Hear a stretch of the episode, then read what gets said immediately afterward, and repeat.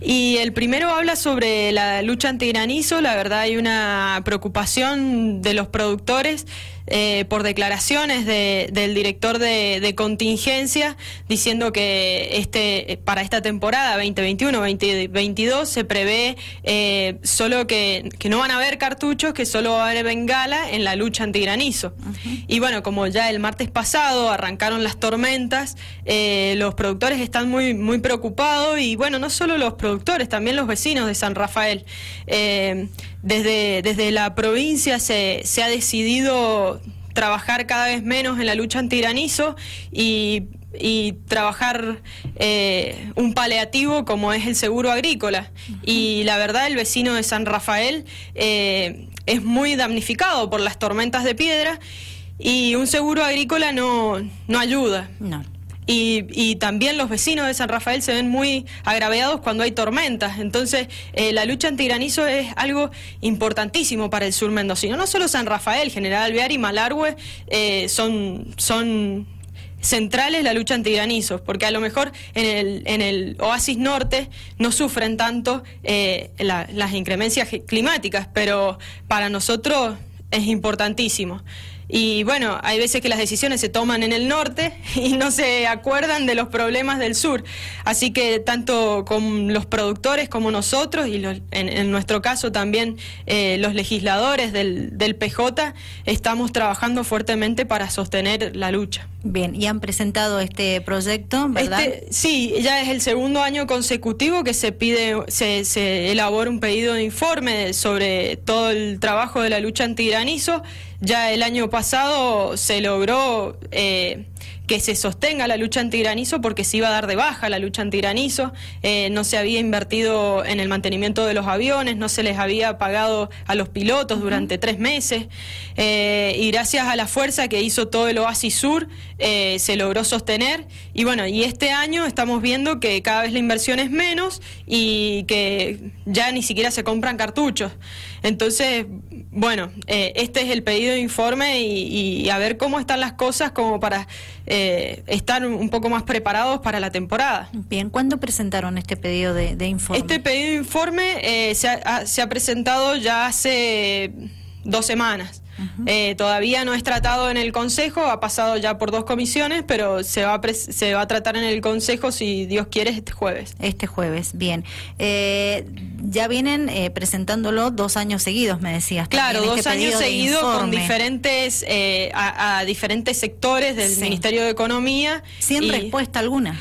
Han ido dando pequeñas respuestas y también al pedido, cuando uno pide la información, al ver cómo están las cosas y la gravedad, eh, se van haciendo cosas. El año pasado se había decidido no arrancar con la lucha antiranizo. Es más, se arrancó en noviembre, cuando todos los años se arranca en septiembre.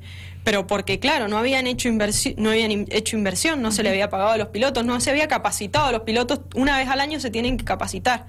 Esa capacitación cuesta un dinero.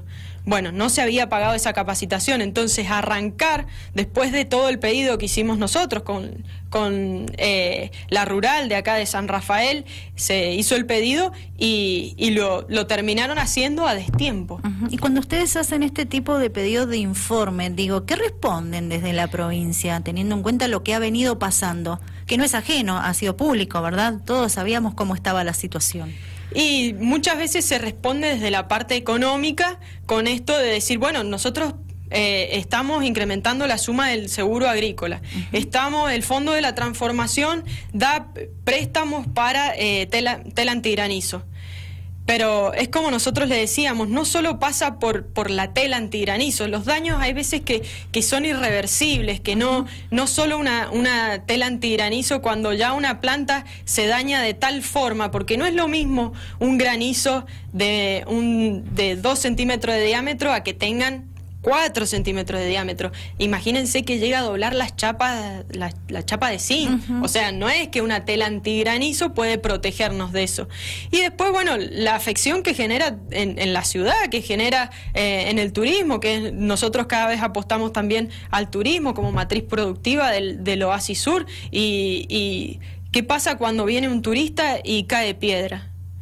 Eh, no nos deja bien parados y no es lo mismo que a un turista lo agarre la piedra y sea una lluvia abundante con un granizo que apenas le marca el auto a que le genere un daño importante. Ya no sé si va a venir o, o cuando viene eh, consulta los lugares que tengan cochera, que tenga esto, porque es lo que, lo que nos pasa a los mismos sanrafelinos. Cuando estamos en verano, vemos apenas vemos una nube, volamos a ver cómo nos podemos proteger, porque... Eh, no es lo mismo un granizo pequeño a uno grande puede ocasionar daños gravísimos.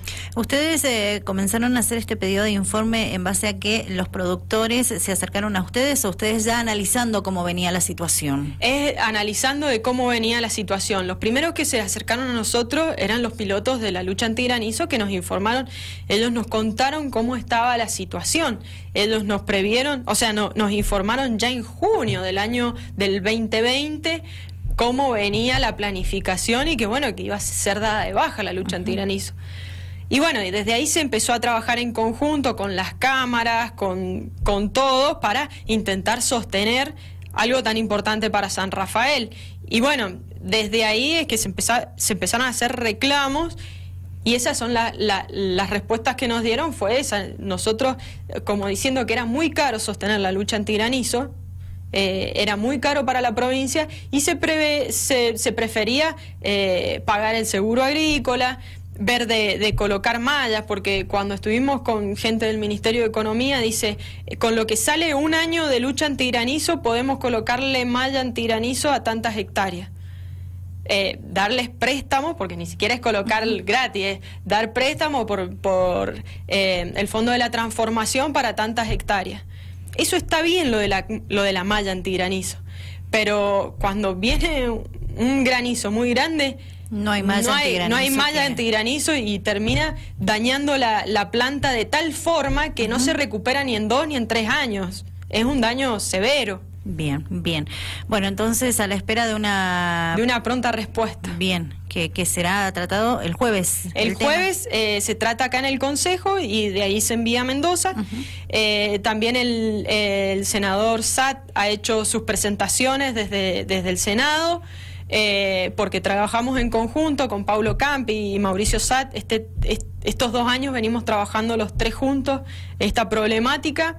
Así que bueno, eh, firmes en, el reclamo por, por nuestros vecinos. Bien, y ojalá también, bueno, eh, para otros años esto se comience a tratar y se tenga una respuesta y se pueda trabajar el productor sobre todo con tranquilidad sabiendo que tiene un apoyo detrás de ellos, ¿verdad? En cuanto a estas situaciones climatológicas que se presentan, que sabemos que, que a esta altura del año o en esta época del año son complicadas. Muy complicadas.